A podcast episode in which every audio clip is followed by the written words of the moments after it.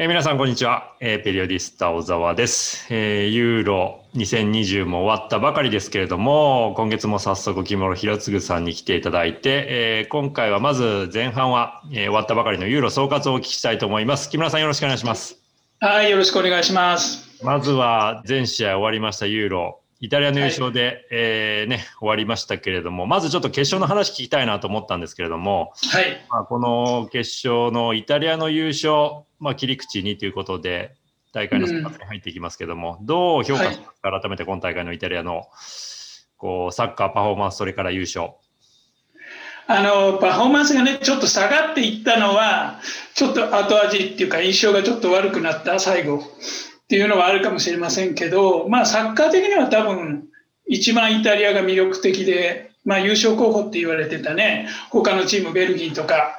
えー、フランスとかありますけど、ベルギー、フランスは強いなと思ったけども、魅力的だとは思わなかったので、それに比べると、本当イタリアのサッカーって、まあ、誰が出ても、どんな時間帯でも同じサッカーができると。えー、しかも、まあ、スペイン、まあ、ポゼッションサッカーですけども、スペインとは違う提案の仕方。えー、縦への意識が強いっていう、前への意識が強いっていう、まあ、ブロックで、あの、かなり、あの、あまり役割分担っていうのは、まあ、ジョルジーノ以外はあんまりなくて、割とブロックで前に攻めていくっていう形のチームだったので、えー、まあもうイタリアは最初に第一戦見た時から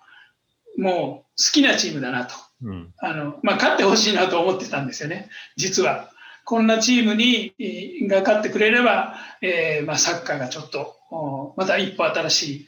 ところに出ていくかなっていうふうに思ってたんでそういう意味では、まあ、イタリアがね、まあ、そういうサッカーで、えー、あの制覇できた完全に制覇できたわけではないですけどもイタリアが勝てたのは良かったかなっていうふうに思ってます。改めて、まあ、いろんなところでも言われてると思いますけども、まあ、今回のイタリア代表、まあ、クラブチームのようなやっぱりフットボールをしていてで、まあ、戦争もうまく、ねまあ、怪我人出た中でも使い回してっていうことで、まあ、やっぱり逆にこう世界的なスター選手いないと言ったらねこう失礼な話になるかもしれませんが、まあ、本当にメガクラック級の選手がいない中ででセリエAの、ね、こう選手たち中心なので、まあ、そういう意味では、まあ、選手ここで見ると、まあ、例えばイングランドのね、プレミアでバリバリやってる選手で見るとっていうところはありますが、やっぱりそれだけもうマンチーニ監督含めて、まあ、監督がうまくチームをまとめ上げてこれだけのフットボールができた。まあ、そこのちょっと要因について木村さんどう分析されてるのかなって聞きたいんですけども。えっと、そうですね。だからマンチーニ監督が、その僕、イタリアの前っていうのを、この前っていうのをちょっと、あの、見てないのでわからないんですけども、結局、監督が、まあ、作り上げたチ、当然チームっていうのは監督が作り上げるチームなんですけど、監督がこのプレースタイルでやるっていういうふうに言って、準備して、どのぐらい同じメンバーで固めて、あの、まあ、練習して、この大会迎えてるのかなと。ちょうど1年間ブランクがありましたけども、ブランクの間も多分同じチームでやってたんじゃないかと。同じサッカーをね。というイメージが非常に強いチームで、まあ、そういうチームはその、まあ、子としてね、この選手がいるから、あの、こういうサッカーするっていうチームは他にもあったんですけども、あの、イタリアは本当唯一の、あとはデンマークぐらいかな、デンマーク。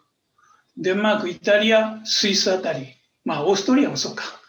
まあ、ちょっとそういう中堅中堅以下のチームっていうのは割とこうチームが固まってて、それで、あの、まあ、このサッカー、同じサッカーを割と同じ顔ぶれでやっていて、で、どんどんメンバーが変わっていっても同じサッカーで続けていけるっていうスタイルみたいなものがはっきりしてるんですけど、やっぱり大きなクラブ、有名な強豪国って言われてるところになるほど、個が引っ張っていく力がものすごく強いんで、例えばフランスはエンバペがね、いるといない、じゃあ全く違うサッカーになるだろうということなので、だからそれから比べると本当にイタリアって、そのこの1年の使い方が良かったんだろうな。まあ良かったか悪いか分かんないですよ。スペインみたいに1年をちゃんと使ってなくても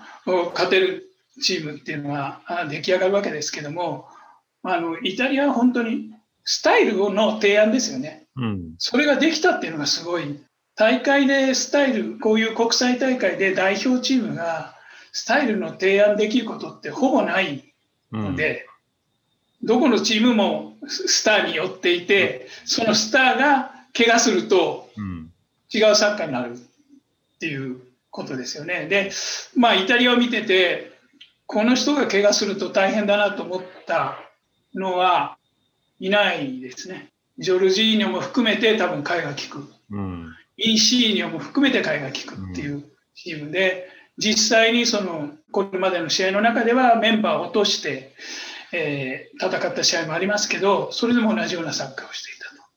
そういうチームはほぼなくて、イングランドは確か、まあ、イングランドはロシアからずっと積み重ねたものがありますけど、まあ、イタリアってマンチーニ監督がどのくらい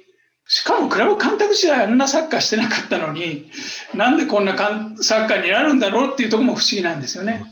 なぜイタリア代表がこんなサッカーなんだろうって。うん、でそれってグラウルディオラが就任するのは分かりますよ。どういうサッカーになるんだろうなっていうの大体想像つくんですけどマンチーニが就任してあのサッカーでしかも誰が出てもほぼパフォーマンスが落ちない同じサッカーをする一貫性？っていうのがちょっとびっくりしました。本当にびっくりした。本当に一番替えが利くチームですよね。まあイングランドにしたってケインがいるというのスターリングいるというのは多分大違いなんで、うん、うん、まあだから本当にそのプロセス自体を評価したいイタリアっていうチーム本当に同じポゼッションながらスペインとは全く違うアプローチ。で、しかもモダンで面白いじゃないですか。うん、プレッシングが強くて。うん、そういう意味で言うと、こう、ずっとね、ポゼッションとかプレッシングとかって VS 関係で、クラブレベルではね、それがどんどんどんどんこうレベルを高めていくっていうふうになってましたけど、まあ代表レベルであんなチームが出てきて、あんないいサッカーをすると。多分次の大会も次の次の大会もあのサッカーでいいんじゃないかと思うんですよね。うん、うん、だからあのサッカーでいけるとこまで行くっていうこと。で、いや、本当にそれは素晴らしいことですね。うん、だ中堅以下のチームはそういうチームもあるんですけど、デンマークとか。うん、でも、11人がすごくて、24人はすごい選手が揃わない。というのが、やっぱり中堅国以下のあの限界なんで、それがあのイタリアは全く違うからこうに依存してないサッカーをレベルが高くやれるっていうのは素晴らしいですね。まあ見てて面白いじゃないですか。うん、なんだって。まあスペイン戦以外はね、うん、うん、あのそれ以外も見てて面白かったんで、あの疲れてましたよ。相当疲れてたけど、決勝は。うんだからレベルはどんどん下がっていったわけですけども、プレーの。でもあの提案は素晴らしいし、あの提案でこの気候、このスケジュールで優勝できたっていうのはね、あの、他の代表国にも教えるものが多いんじゃないかな。まあ、スペインがイタリアのあの優勝したのを見て、ポゼッションでもいけるじゃんっていう ね、今までにないその地震の回復の仕方をしたんじゃないかなと思ってます。